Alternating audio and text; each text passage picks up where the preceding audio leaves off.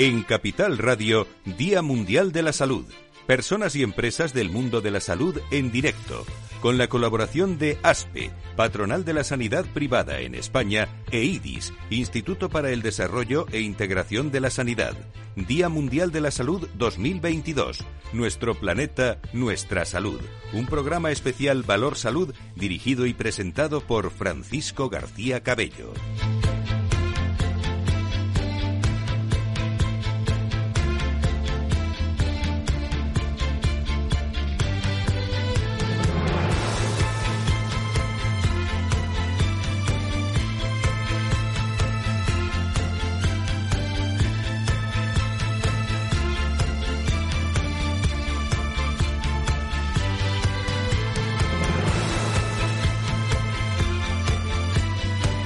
Las cuatro y un minuto, las tres y un minuto en las Islas Canarias. Gracias por seguir ahí. Seguimos en el especial Día Mundial de la Salud que empezó eh, allá por las 10 de la mañana, donde estuvo con nosotros el eh, consejero de la Comunidad de, de Madrid.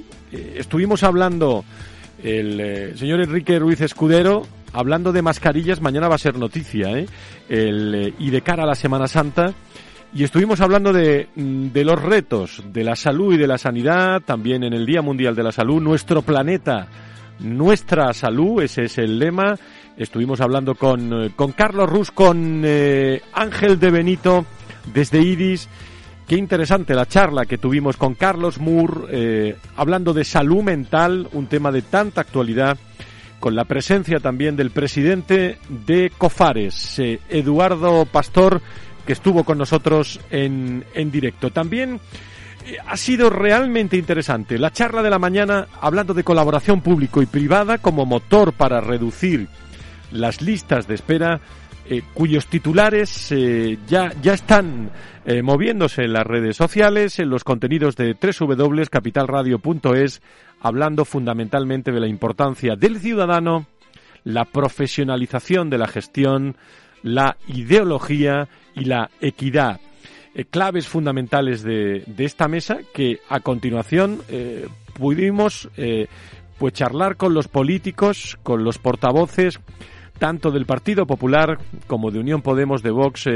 no pudo venir Ana Prieto desde el Partido Socialista, pero sí estuvo también Carlos Rus, el presidente de la patronal, hablando sobre la importancia de esa colaboración público-privada. Reiteramos algunas, eh, algunas cuestiones de esa primera mesa de salud pública y privada, en esta de políticos, y ahora vamos a afrontar durante la primera sesión de la tarde, de 4 a 5, el Día Mundial de la Salud, eh, continuará en reflexión esta tarde-noche en tertulia eh, con profesionales, tanto de 10 a 11 como de 11 a 12, continuará ese Día Mundial de la Salud que recuerdo se celebra el jueves, día 7 y que Valor Salud está adelantando al día 5 un programa especial. Mañana estaremos también de 4 a 5 de la tarde hablando sobre cuestiones claves del mundo de la salud y la sanidad y el jueves a las 10 de la mañana también hablaremos en tertulia con profesionales, eh, en este caso de distintos sectores del mundo de la salud y la sanidad. El empleo ha marcado siempre eh, las claves fundamentales, sobre todo a raíz de que no estamos hablando de un tema cualquiera, estamos hablando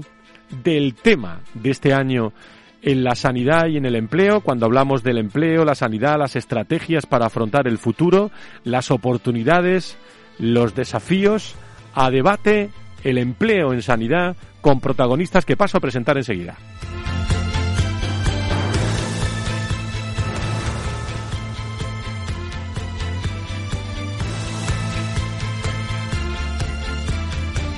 En Capital Radio, Día Mundial de la Salud con Francisco García Cabello.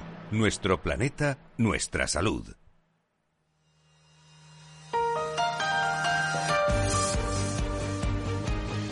Con agradecimiento especial también a, IDIS y a ASPE por estar con nosotros y también al Hospital de Fátima, al Grupo San Roque, al Grupo Recoletas, a Vitas, a IMET Hospitales, a Clínica de la Asunción, a HM, a Vitalia. Muchísimas gracias a todos por estar con nosotros. Eh, es vocación del, eh, de Valor Salud que se emite todos los viernes en Capital Radio. Contarlo todo de otra forma y es lo que vamos a hacer también en la siguiente mesa hablando del empleo en la sanidad. Saludo a esta hora de la tarde a Guadalupe Fontán, que es coordinadora del Instituto de Investigación del Consejo General de, Enfermería. Querida Guadalupe, eh, ¿cómo estás? Muy buenas tardes, bienvenido. Iba a decir buenos días acostumbrado toda la mañana, pero buenas tardes ya. Buenas tardes, encantada de estar Muy bien, eh, os acercáis cuando os toque hablar, eh, os lo agradezco muchísimo. Monse Planelles, me, me alegra mucho verte, directora corporativa de Recursos Humanos de IMET Hospitales. Querida Monse, que acaba de llegar también a Madrid hace, hace unos instantes. Muchísimas gracias por estar con nosotros. Muchas gracias y sobre todo muchas gracias por parte de IMET Hospitales por recibirnos aquí. Muchísimas gracias. Gracias también a Eduardo Tabernero, director de Desarrollo de Talento de la Dirección Corporativa de Personas, Docencia y Responsabilidad Social Empresarial de, de Vitas. Eh, querido Eduardo, ¿cómo estás? Muy buenas tardes, bienvenido. Buenas tardes, muchas gracias por la invitación y encantado de estar aquí con vosotros. Muchísimas gracias. Saludo también a Jesús Jordán eh, Cuevas, responsable de Políticas Públicas y Empleo de FSS Comisiones Obreras. Querido Jesús, eh, muy buenas tardes, bienvenido. Eh, buenas tardes, muchas gracias por la invitación desde la Federación de Comisiones Obreras. Gracias. Eh, se incorpora también Luis Mendicuti, secretario general de la patronal de la sanidad privada en, en España. Querido Luis, muy, muy buenas tardes. Gracias, encantado de saludarte. Muchas gracias. seguimos. Bueno, pues vamos a hacer una primera ronda y luego ya no hay turnos para, para este debate en el que hablamos del empleo. El empleo eh, como una clave estratégica del, eh, del país, un sistema sanitario que tiene abiertas las costuras por la deriva po- poblacional, la innovación creciente y los costes también que supone su implantación y las nuevas formas de, bueno, de enfermar, diásporas de profesionales es constante, profesionales que buscan nuevos caladeros. Eh, se ha hablado mucho, por ejemplo, esta mañana de la vocación, de, de cómo han sufrido nuestros hospitales, los profesionales, durante estos últimos 26 meses y se ha hablado mucho también del reconocimiento, por ejemplo, de la formación como un eje fundamental. Pero esto solo es algunos apuntes de lo que pueden considerar ustedes eh, desde las distintas empresas como ejes fundamentales, eso les pido, eh, cuáles son los ejes fundamentales cuando estamos hablando de, de empleo en sanidad como estrategia para afrontar el futuro donde ven las oportunidades, los desafíos. Abrimos debate, si queréis, en el mismo turno que, que he empezado y luego lo rompemos. Guadalupe. Muy bien, pues yo em, para romper así un poco el hielo eh, empezaría porque durante estos 26 meses se ha, se ha visto muy bien, se ha objetivado el compromiso y la profesionalidad de los profesionales sanitarios y de alguna manera lo que hemos visto también es que, eh, por lo menos en el caso de las enfermeras, el empleo ha sido pleno, ha sido muy difícil encontrar, encontrar profesionales que pudieran cubrir determinados puestos y, y creo que bueno que ahí es donde está uno de los desafíos, ¿no? En, en poder eh, lograr para los próximos años un recambio generacional que va a venir por la por la próxima jubilación de muchos de los profesionales y, y también el que no se nos escape ese talento fuera, porque tenemos eh, profesionales muy bien preparados que son altamente considerados fuera de España y que durante varios años hemos tenido esa fuga de talento que tanto hemos echado de menos ahora cuando les necesitábamos. Qué buen trabajo están realizando, pero es que no hay enfermeras. De- de- de- ¿Dónde se buscan las enfermeras en este país? Efectivamente. Ahí hay, hay un problema porque es verdad que, que hay una demanda altísima, incluso a, nivel de las universidades y de poder formar a los profesionales, la, la demanda triplica el número de matrículas que se pueden realizar, con lo cual esa sería una de las oportunidades y, y áreas de mejora que podríamos tener para los próximos años, porque efectivamente salen menos de las que, de las que se necesitan, como hemos podido evidenciar. Hablaremos de eso en el debate. Monse Planelles, como gran directora de recursos humanos, directora corporativa de recursos humanos de IMET Hospitales, que me queda sorprendido. De- de- ¿Cuántos empleados me has dicho ya? Más de 1.500, ¿no? Sí, más de 1.700. 1.700, la verdad. fíjate. Que- O sea que estáis creciendo mucho. Sí, estamos creciendo mucho y de ahí la dificultad también para nosotros eh, no es nueva la dificultad. Eh, y yo recuerdo de eh, cuando empezábamos en el foro de recursos humanos, os acordáis, antes de la pandemia, que nosotros en recursos humanos ya hablábamos de lo estratégico que era la selección y retención de profesionales. En aquel momento ya hablábamos de eh, la dificultad de médicos y todas las especialidades. Para nosotros como eh, sanidad privada y como alternativa a, ser funcionario de sanidad pública, siempre hemos tenido el reto de captar profesionales continuamente. Con la pandemia es verdad que, como hablamos antes en enfermería, se han abierto otros campos además de demanda que ha empezado a tirar y además de buscar desde el año, desde todos los años buscando especialidades y profesionales, además ahora pues también ha, tirado la demanda de la pandemia de otros, eh, de otros elementos y de otro personal de nuestras plantillas como es la enfermería, con lo cual estamos acostumbrados a atraer a, a buscar eh, los atributos que teníamos para poder eh, tener profesionales y lo que hemos hecho es tener que aplicarlo a más sectores de la, del sector sanitario, ¿no? de los empleados. O sea que seguimos buscando para poder seguir creciendo. La buena noticia es que seguimos creciendo, sí. Esa es buena noticia. Otro grupo que crece también mucho, eh, presente en toda, en toda España, eh, Vitas, Eduardo Tabernero, oportunidades, desafíos desde tu visión. Pues la verdad que coincido con lo que se ha comentado previamente. Está claro que el COVID trajo una situación que ha venido a exacerbar lo que eh, ya se daba antes de, la pandemia, ¿no? la escasez de profesionales. Lo que nos ha obligado el, COVID es a, cambiar el chip. Yo creo que hemos visualizado que esta situación ha venido para quedarse. Habíamos normalizado la falta de enfermería y la dificultad de encontrarla. Ya ha llegado a tal nivel de escasez que, ha roto el esquema mental de las organizaciones. Nosotros hemos tenido que cambiar el chip de manera brutal y, y ese cambio ha venido para quedarse. Nosotros eh, cuando hablamos de escasez de enfermería, creo que tenemos que poner más hincapié en retener y desde el punto de vista, positivo, fidelizar a la, enfermera que nos conoce y que trabaja con nosotros, que, el esfuerzo en buscar enfermeras. Eh, tenemos magnífica enfermería en España, nosotros seguimos buscando enfermería eh, en nuestras universidades, en la gente profesional que hay en España, no hemos entrado en la dinámica de traernos enfermeras de fuera, sí que estamos recuperando enfermería que ha hecho su trabajo durante cinco o siete años en Inglaterra, en Holanda, en Alemania, y lo que estamos ofreciendo es, es, un cambio en la manera de gestionar personas en la compañía, que es cambiar el chip.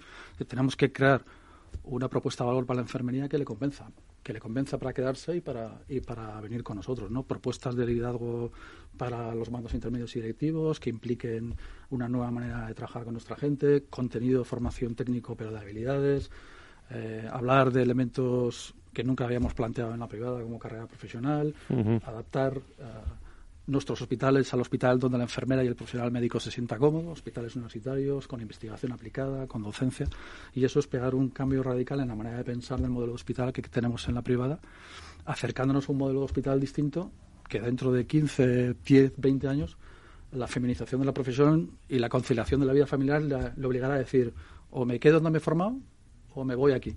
Y si me voy aquí, me iré porque tiene una propuesta de valor parecida a la que estoy acostumbrado. Y eso es lo que tenemos que hacer. Ese es el reto que tenemos en la sanidad privada para adaptar nuestro modelo de negocio y nuestra gestión hospitalaria a ese hospital futuro que va a querer tanto la profesional sanitaria, la enfermera, investigando, haciendo docencia, doctorándose, como el, como el paciente. ¿eh? El paciente va a pedirnos exactamente lo mismo. ¿no?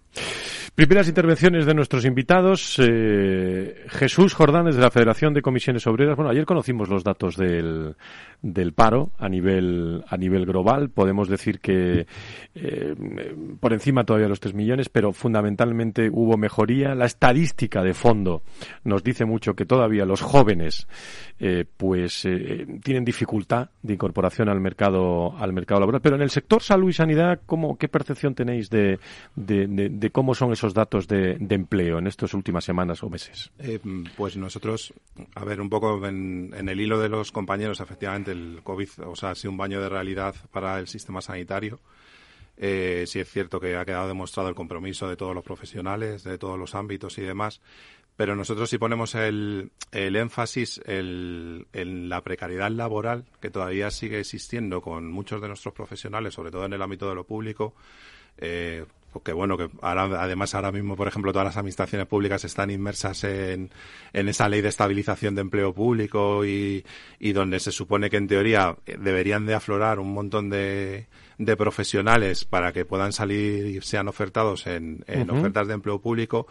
Y nosotros sí consideramos que es eso que que es, es muy importante, eh, sobre todo además en, en nuestro estado con diferentes comunidades autónomas, porque si, si nosotros desde nuestro punto de vista, ¿vale? Desde nuestra organización, si hemos vivido eh, que durante, incluso durante la epidemia, el, las propias comunidades autónomas era como que se llevaban a profesionales de una comunidad a otra, eh, pues eso, o sea, ofreciendo mayores garantías salariales, mayores garantías de contrato y demás. Entonces, si entendemos es eso, si entendemos que, que esa precariedad laboral sigue existiendo y que sí sería necesario a nivel de, a nivel de Estado, el llegar a un gran pacto por la sanidad, ¿vale? Donde efectivamente, donde todo el Estado y las comunidades autónomas, eh, bueno, como que pongan en común todas sus todos sus acuerdos y todas sus cosas. Muchas veces me y me acuerdo de otros años, pero me lo repiten en este mundo de recursos humanos que llevamos también mucho mucho tiempo, es que eh, por ejemplo, hablando de, de la sanidad pública,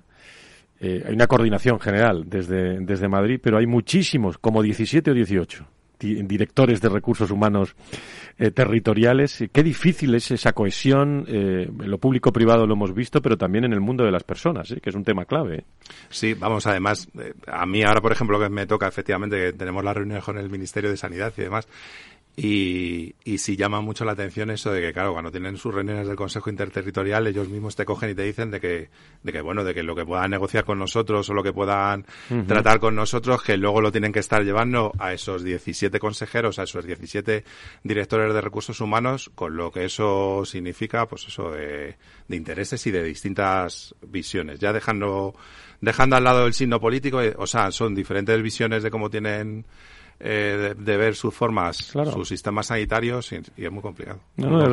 tremendamente. Hoy ha salido en distintos áreas, no de recursos humanos, pero en distintos frentes eh, de actualidad en el entorno a la salud y la sanidad. Luis Mendicuti es secretario general de la patronal de la sanidad privada en España, de, de ASPE. Querido eh, Luis, tú y yo hemos hablado muchas veces de, de, este, de este entorno de recursos de recursos humanos, jornadas que hemos podido que hemos podido organizar, comisión de, de recursos humanos de, de la patronal con tanto interés eh, por parte de pero pero sigue siendo la escasez de talento, por ejemplo, hablando de empleo, como el gran tema, eh, el gran tema de este año. Así es, así es. ¿no? Eh, lo hemos dicho muchas veces aquí en estos mismos micrófonos que la principal preocupación de nuestros centros eh, asociados es la escasez de profesionales sanitarios. De hecho, lo preguntamos hace muy poco a los distintos miembros de nuestra junta directiva y todos señalaron eh, este objetivo de intentar reducir la escasez de profesionales como el principal objetivo que debe tener la patronal. Hicimos una encuesta hace muy poco, hace un año aproximadamente, y el 95% de los centros sanitarios privados estaban en búsqueda activa de personal de enfermería y alrededor del 58 o 60% de los centros estaban buscando, eh, estaban en búsqueda activa de profesionales eh, médicos de distintas especialidades. Em, eh, Guadalupe, Guadalupe ha apuntado una digamos, una, un medio para poder conseguir reducir esta escasez de profesionales, ¿no? Y la creación de más plazas universitarias de enfermería o más, o más plazas de, de especialización MIR, eh, lo cual siempre pues tiene un efecto a, años vista, ¿no? Nosotros eh, desde ASPE estamos ayudando a algunas universidades a crear facultades de enfermería, aquí en Madrid, en Baleares, por ejemplo, se ha creado eh, recientemente una facultad de enfermería y también estamos trabajando en otros medios para intentar conseguir esa escasez de, profesionales, como puede ser, por ejemplo, agilizar la homologación de títulos de profesionales, que actualmente el Ministerio de Universidades tiene un proyecto en marcha para ello o eh, eh, modificar de algún modo la interpretación que se hace desde algunas comunidades autónomas eh, del régimen de incompatibilidades, que es un serio problema en algunas comunidades autónomas, como puede ser Galicia, por ejemplo, o, Canarias o Extremadura.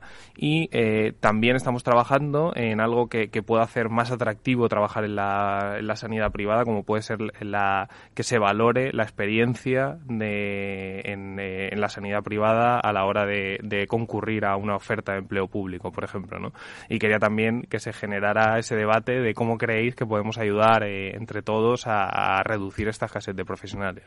Es que ese gran, el gran asunto, ¿eh? por donde lo cojáis, al final la escasez de talento, eh, bueno, tocaba, eh, Eduardo, también la cuestión de que ya empresas que están pendientes de, traerse eh, de fuera de, España talento, pero es que en España hay mucho, hay mucho. ¿Cómo, veis qué, qué, desafíos y qué oportunidades vemos, entonces, sobre todo en esta cuestión que acaba de plantear Luis? De escasez no hay turno ya, ¿eh? ya los que queráis intervenir. ¿eh? Eduardo. Gracias al mundo universitario para mí es, es crucial. Eh, entender, eh, hablo con algunas facultades en, aquí en, en Madrid y tienen serias dificultades o para lanzar sus proyectos de, de, grado uh, en enfermería o tienen muy serias dificultades para ampliar el número de plazas. Eh, tienen tres a uno. Se quedan dos personas fuera por cada plaza en este momento, ¿no? Y son universidades que, bueno, son universidades jóvenes, pero por suerte muy pegadas a la realidad del terreno. Son universidades con las que trabajamos uh, y una de las estrategias que estamos llevando es tratar de convencer al estudiante de enfermería desde cuarto o desde tercero que la sanidad privada es una es, un sitio donde se tiene que, desarrollar profesionalmente, que bien, que está muy bien la sanidad pública.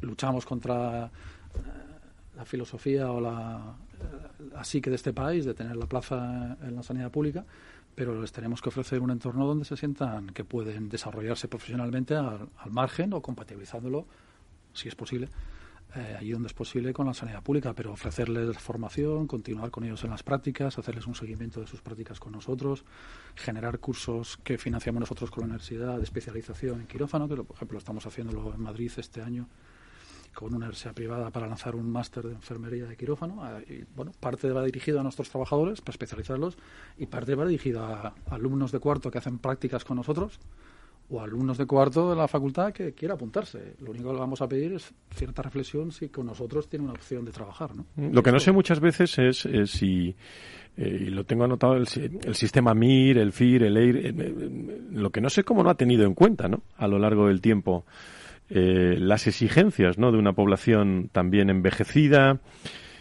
y cronificada y las de contingencias como, como la que estamos viviendo del COVID, ¿no? Guadalupe. Efectivamente, nosotros sí que hacemos seguimiento porque nos llamaba mucho la atención esto que, estás comentando, ¿no? Que cuando salen las plazas de, de, especialidades de ir, pues tanto la parte de comunitaria, que va a ser la que más se necesite por la atención primaria, como hemos visto con, con esa precariedad que tiene, como la parte de geriatría, eran de las especialidades que no, no estaban creciendo al mismo ritmo que crecen las necesidades ¿no? sociodemográficas. Entonces sí que, sí que es verdad que en los dos, tres últimos años empieza a haber un ligero cambio, pero vamos muy por detrás. Entonces todavía no va a ser, sobre todo en la parte de geriatría, por ejemplo, es algo que, que con el, la esperanza de vida que tenemos y el envejecimiento que, que ya existe y lo que viene en estos años futuros, nos vamos a quedar cortos seguro.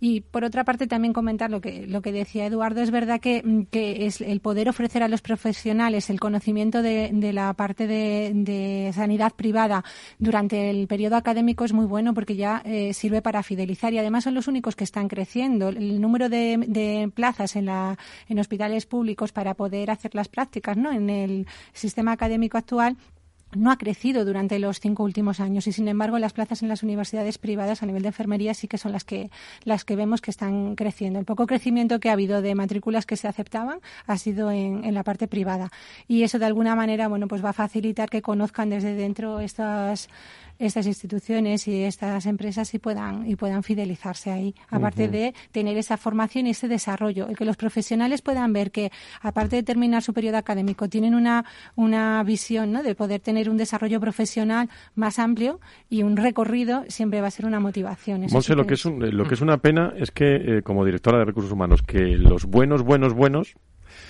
que en todos los sitios los, hay, lo mismo que en malos, malos y mediocres también, como en todas las profesiones, eh, pero lo que es una pena que se nos vayan, ¿eh?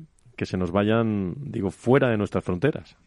Bueno, la verdad es que eh, en esa parte de que se vayan fuera de nuestras fronteras tenemos que también decir que afortunadamente nosotros estamos empezando a captar eh, gente de fuera que empieza a ver España como un país eh, moderno con oportunidades, empieza a ver eh, proyectos de investigación interesantes y la verdad es que, eh, bueno, siempre contamos con el factor eh, calidad de vida, con el factor de eh, querer volver en algún momento. Esto nos pasaba antes con, los, con los médicos y ahora nos pasa también con la enfermería. Entonces, afortunadamente yo creo que esa opción de me voy fuera por un tema económico, como la pandemia y yo creo que la evolución también de los parámetros de valores de la gente, el, el tema de la conciliación, el tema del el cambio que estamos haciendo hacia, por una parte, conciliar eh, esquema de vida está haciendo que efectivamente esos profesionales, cuando antes era el reto eh, económico, el reto profesional, ahora tenemos el reto profesional aquí con investigación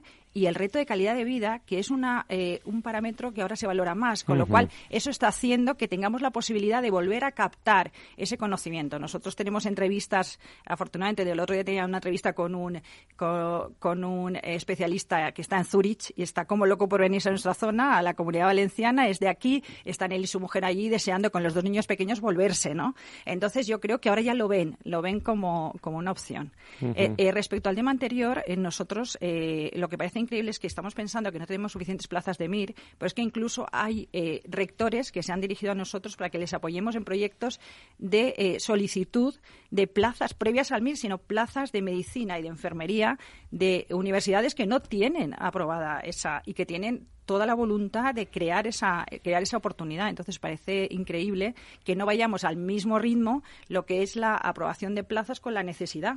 Entonces, eh, efectivamente, si en el previo no creamos esas plazas, después es difícil eh, poder tener el MIR suficiente como para la especialidad necesaria. Va todo en cadena. Va todo en cadena. y luego, si además las homologaciones, como decía eh, Luis, que es algo que siempre sacamos en estos foros, las homologaciones tardan o no llegan, pues la verdad es que pues es una presión que no va a la misma velocidad de las necesidades sociales. Ahora hay un poco más de, de conciencia de esto por la pandemia, porque todos en algún momento hemos sido conscientes de la necesidad, pero no vemos la velocidad en la aprobación de, de las eh, leyes, normas y plazas, ¿no? Para, para adaptarnos a eso. Yo en ese sentido, y disculpa, eh, eh, sobre lo que comentabas de, de, los profesionales que salen fuera de, España, ¿no? Actualmente no tenemos esa estadística oficial, o sea, no sabemos cuántos, cuántos profesionales se van cada año de España, ¿no?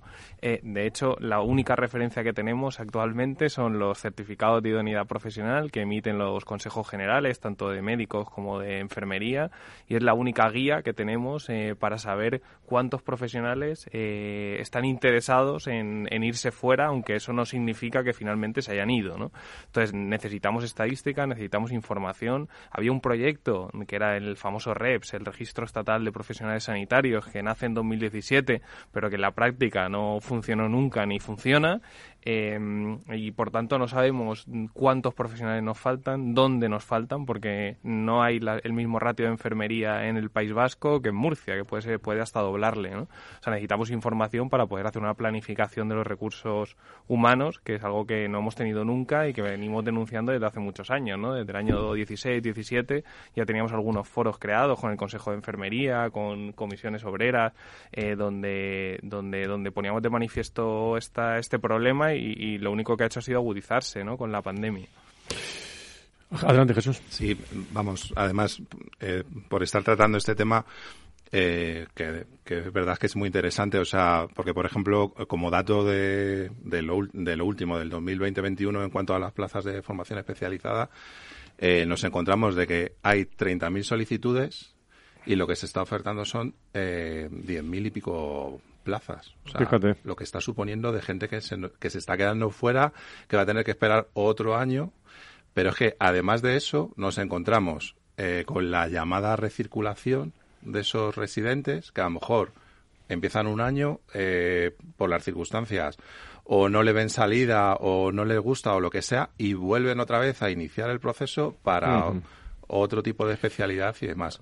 Y yo creo que otro de los apuntes que has hecho que es muy importante, que, que, además es, verdad que es eso, que uno de los desafíos eh, con lo que ha pasado de lo del COVID que tenemos por delante lo que tú comentabas, que efectivamente a lo mejor los ratios en cuanto a la población, en cuanto a comunidades autónomas y demás, no tienen por qué ser los mismos. Entonces, sí es verdad que, que efectivamente se debería hacer pues, o sea, un estudio concienzudo de coger y decir, pues bueno, a lo mejor habrá zonas donde efectivamente sean necesarios más geriatras y habrá otras zonas donde sean más necesarios eh, más pediatras, que no tenga que ser todo cuadriculado de coger y decir, no, aquí sacamos lo que sacamos, se va organizando de esta manera y efectivamente, claro, habrá en algunos sitios que haya escasez y en otros sitios donde, donde se sobre.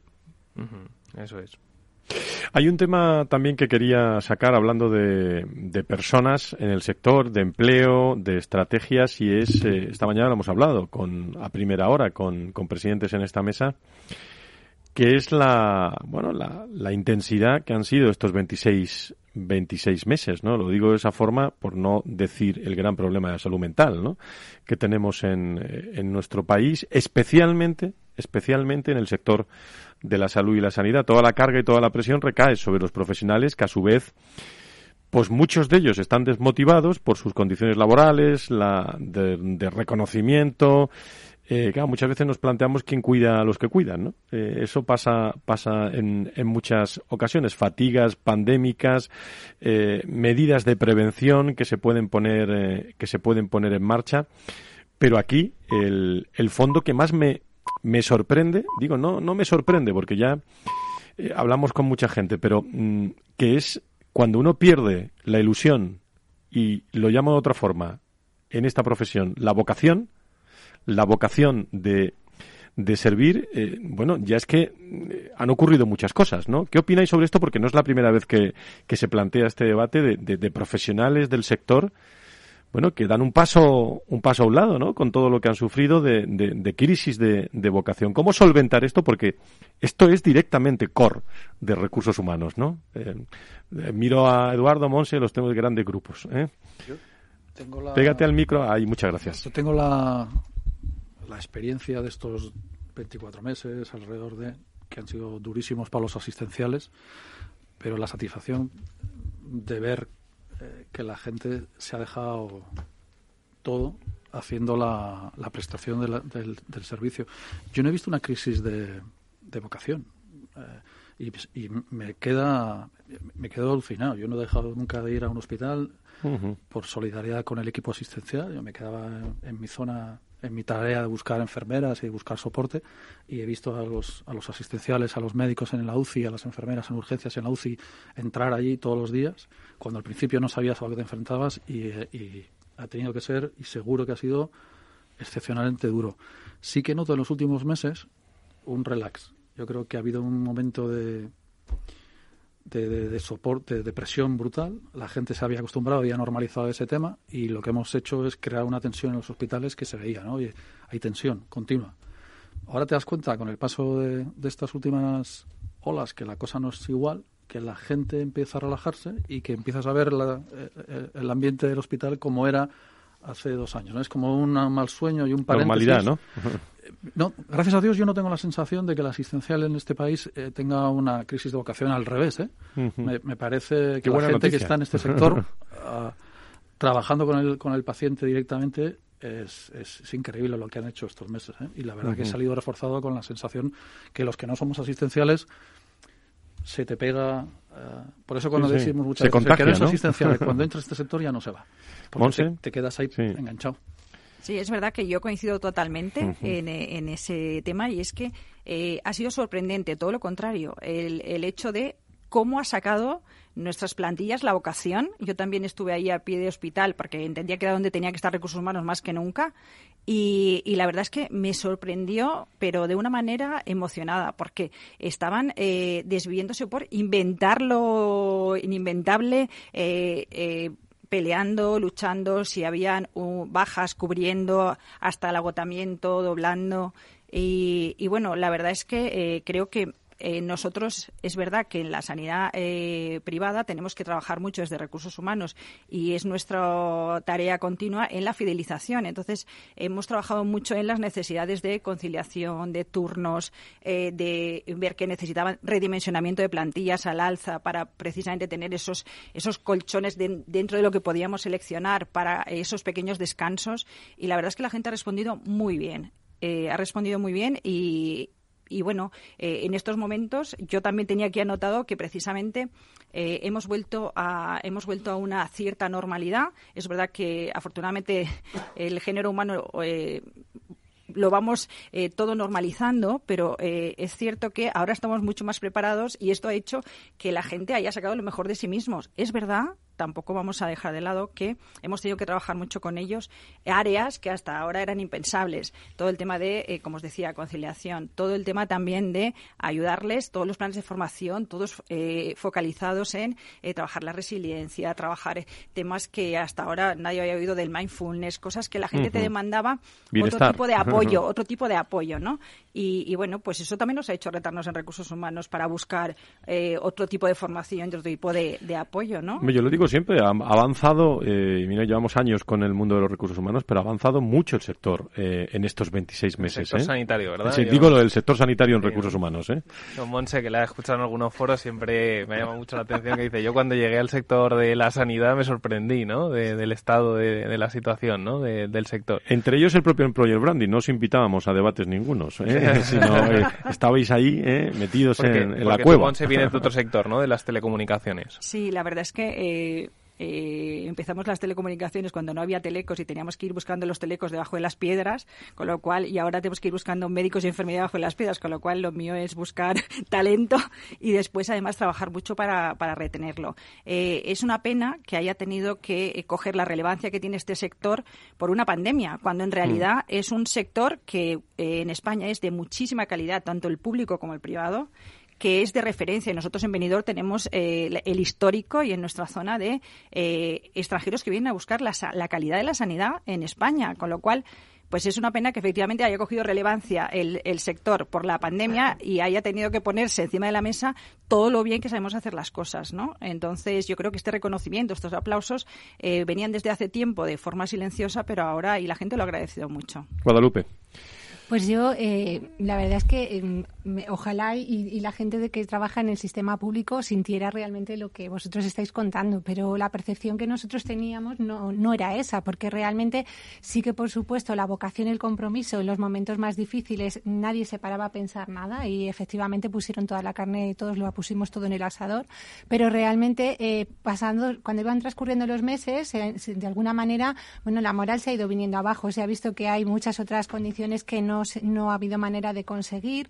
Esos refuerzos poco a poco se han ido perdiendo. Entonces, la conciliación familiar en, el, en todos los profesionales que han trabajado en el sector público ha sido muy difícil, puesto que no había manera de cubrirlos y, por lo tanto, tampoco se podían conceder esas, eh, medidas de conciliación que, correspondían como tal, a pesar de que lo solicitaban.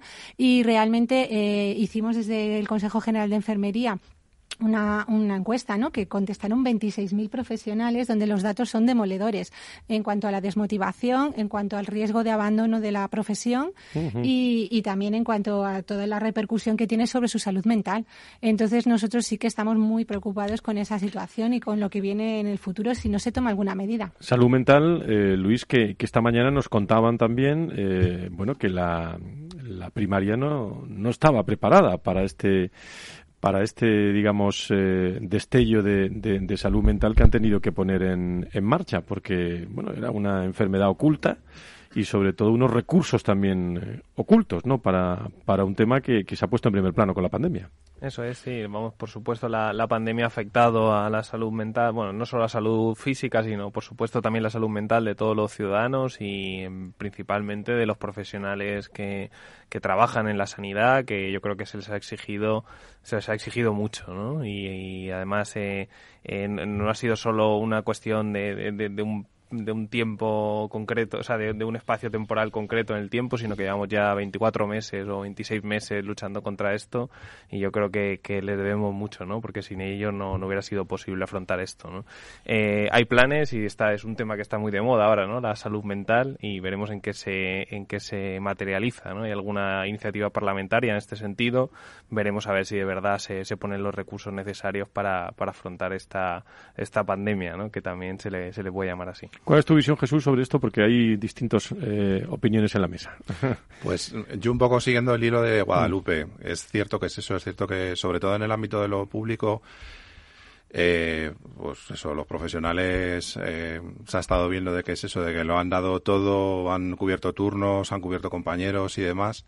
pero sí es cierto que lo que que lo que ellos se ven ahora por parte sobre todo de las administraciones es como que la vida sigue igual. Entonces, como que, como que, porque eh, además eh, yo siempre hago una relación como que parece que la gente, eh, desde el punto de vista de los sanitarios, es como que lo que reivindican es el sueldo, parece que es como que es el sueldo y demás, pero yo creo que como que eh, entramos en otros aspectos donde los profesionales les dan mucho valor, como puede ser el de la conciliación eh, familiar, hmm. que, lo decía Guadalupe, o sea, a nosotros es imposible sustituirnos en una, en, un, en una pandemia de estas características porque somos lo que somos, pero sí es cierto que luego una vez que el, que el, que las circunstancias han ido bajando, se han ido deteniendo y demás, no ve la gente eh, que por parte de la administración se tenga, pues eso, se tenga un, un miramiento hacia ellos como profesionales. Entonces yo creo que eso es lo que les está provocando, eso es lo que se está provocando, pues el hastío de su trabajo el, y las consecuencias al fin y al cabo de, vamos, yo siempre lo diré, yo, yo considero que es eso, yo considero que esta pandemia eh, a toda una generación de nuestros profesionales sanitarios eh, les ha pasado factura pero para siempre. O sea, porque lo que han vivido nuestros profesionales sanitarios en todos los ámbitos, público y privado, o sea, es algo que efectivamente se les ha puesto al límite y es algo que, que, vamos, que toda una generación lo llevará, lo llevará marcado. Entonces, Oye, contarme algo de que no ha salido, que es de la formación, ¿no? Eh, la las, eh, recursos humanos en otros sectores hablamos de reskilling, ¿no? Eh, no sé aquí en, en, en, salud cómo lo podemos eh, calificar, pero ¿cómo estáis trabajando en esta materia? Algo ha dicho Eduardo en, en su intervención, pero ¿cómo estáis trabajando? Porque me parece un tema de futuro muy, muy interesante. Sí, de hecho para nosotros es... En concreto de tu rol. Sí, yo, sí.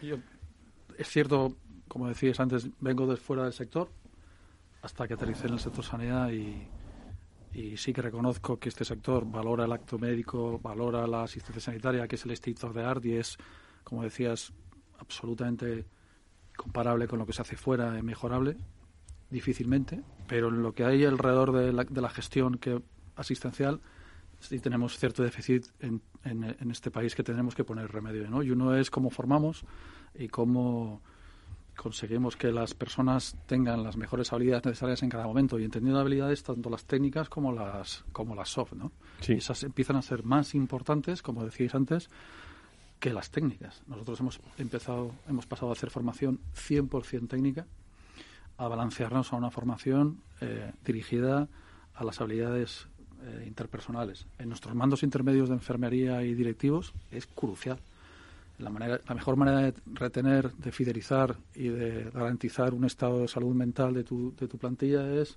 garantizar que el, nuestro liderazgo es distinto, es, es moderno y es inclusivo y, y, tiene en cuenta a la gente. La gente se marcha de un sitio no, no, por las condiciones principalmente, ¿no? como decíais, muchas veces por tu jefe o por uh -huh. el estilo de liderazgo o por la propia cultura de la compañía.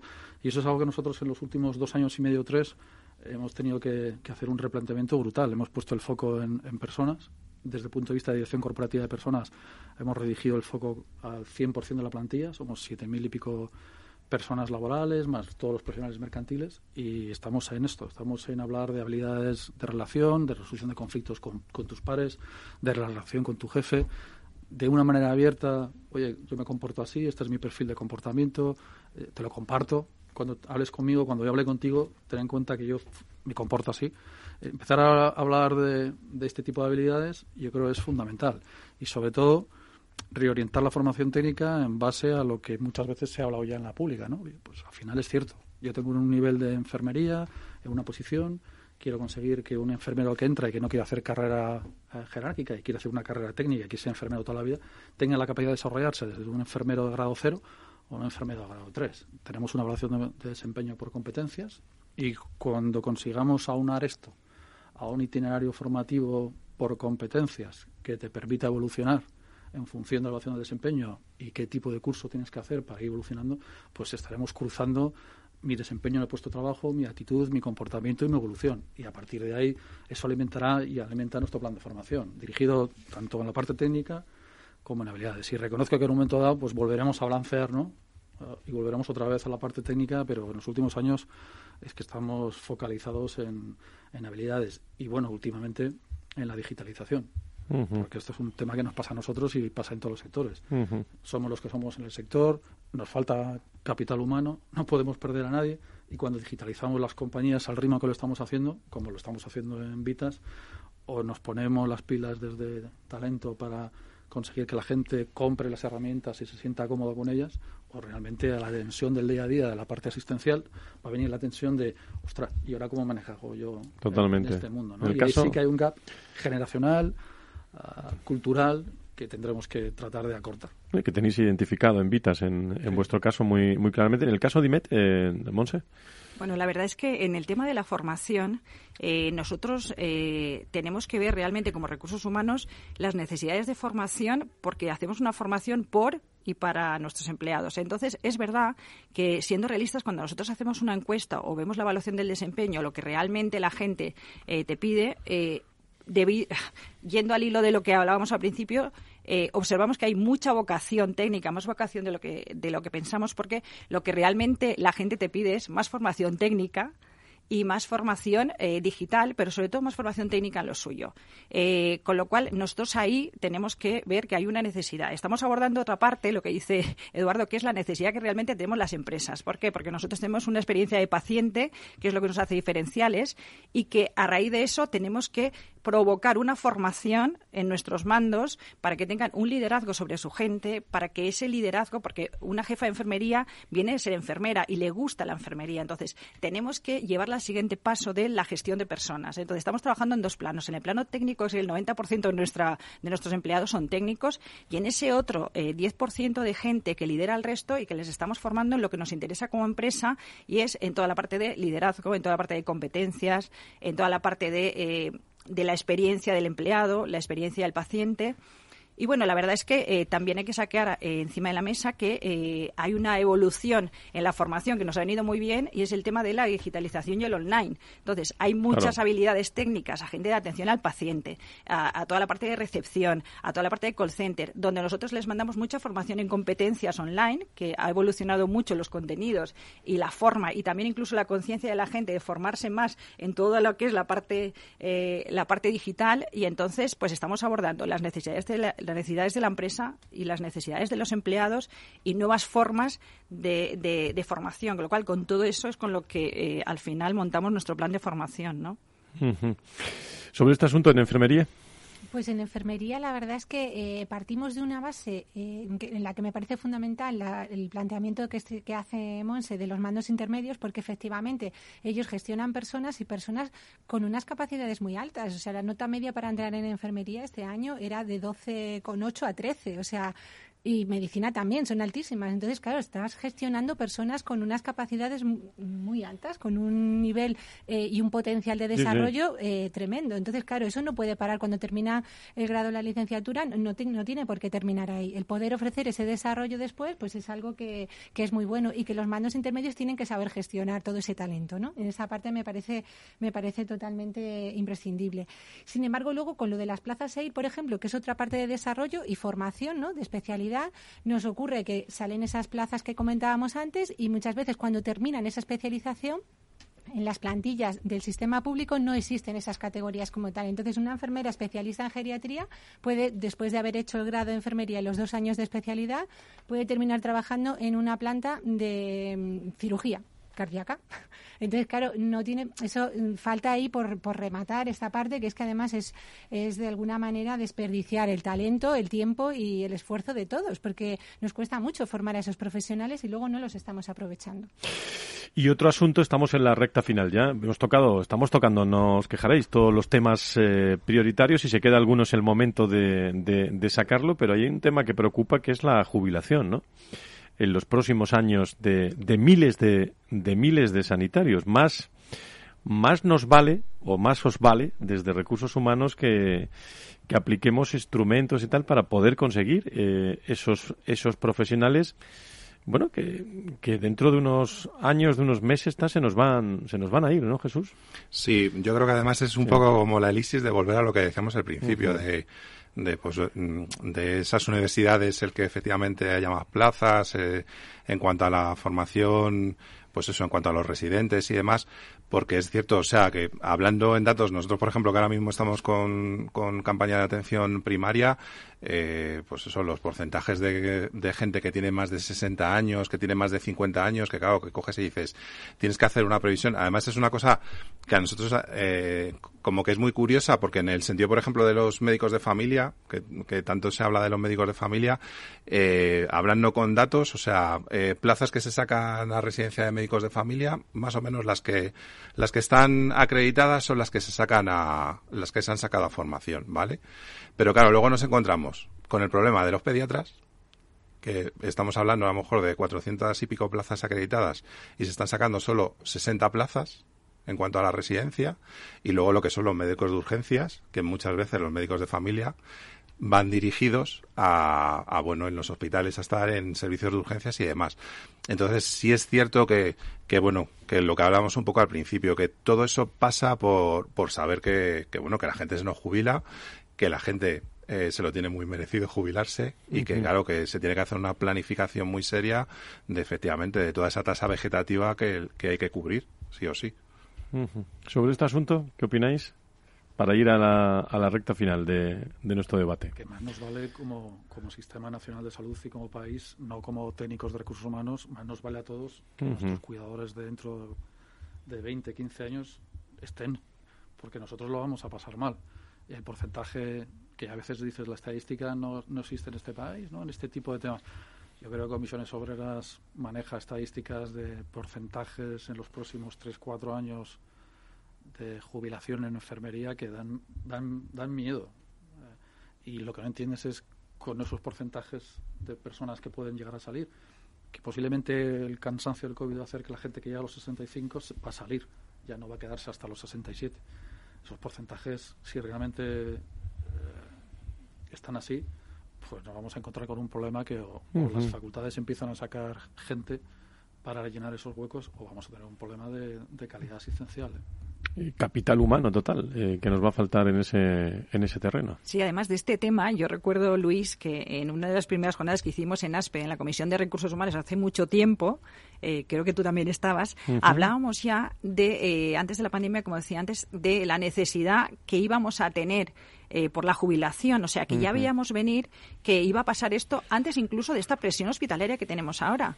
Eh, en aquel momento eh, nos dirigimos al Ministerio para que acelerara el tema de homologaciones. Por ejemplo, si no era capaz de, de implementar rápidamente el tema de las plazas de MIR, y las plazas universitarias que al menos acelerara el tema de homologaciones, porque España es un país atractivo para mucha gente eh, venir. Y tampoco hemos avanzado en eso. Yo creo que tenemos que seguir en esa línea, porque es verdad que antes eh, se podía retrasar, coincido con Eduardo, en que antes podíamos retrasar las jubilaciones. Incluso podíamos hacer compatible ese conocimiento eh, de experiencia con conocimiento joven, con lo cual me parecía una buena escuela el retrasar esa jubilación, aunque sea parcial, ¿no? De manera parcial pero es que después de la después del agotamiento eh, de la situación actual es cierto que la gente tiene ganas de jubilarse.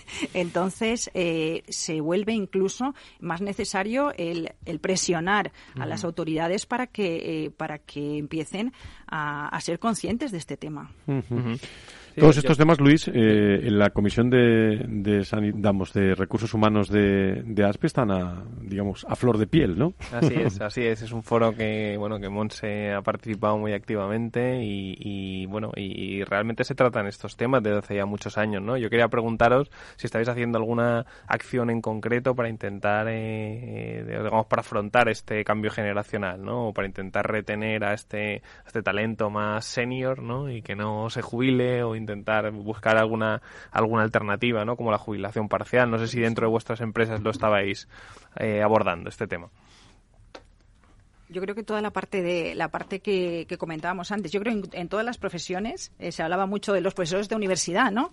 Entonces, ese era el gran foco de eh, aprovechemos la experiencia, aprovechemos ese conocimiento, ¿no?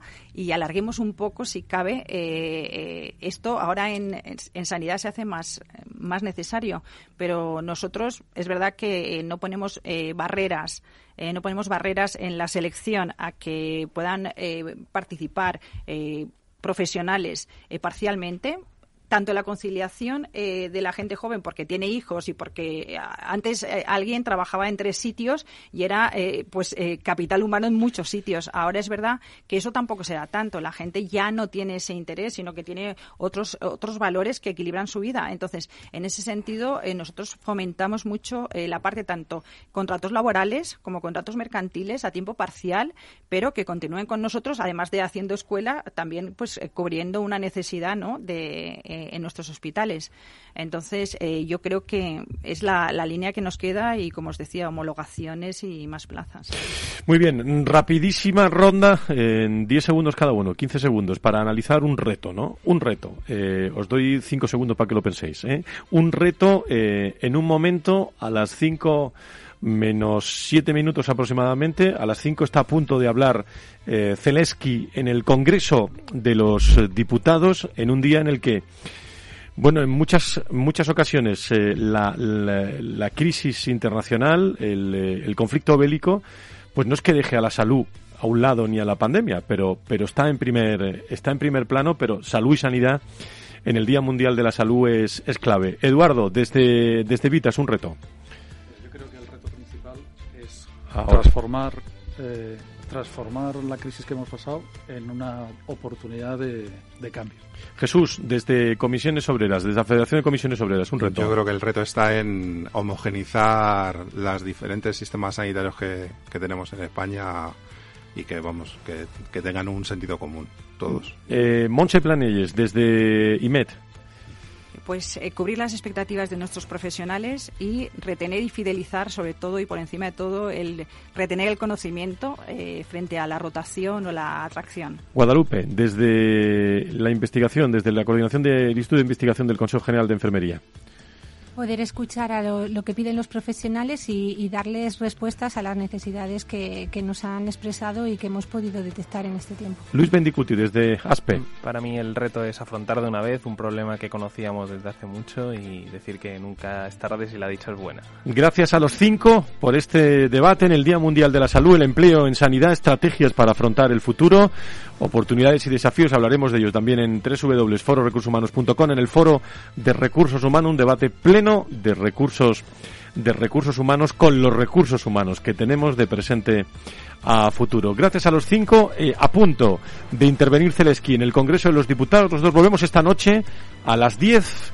Seguimos con el Día Mundial de la Salud con personas muy, muy interesantes. Y a las 11 otro debate, hasta las 12, en este Día Mundial de la Salud.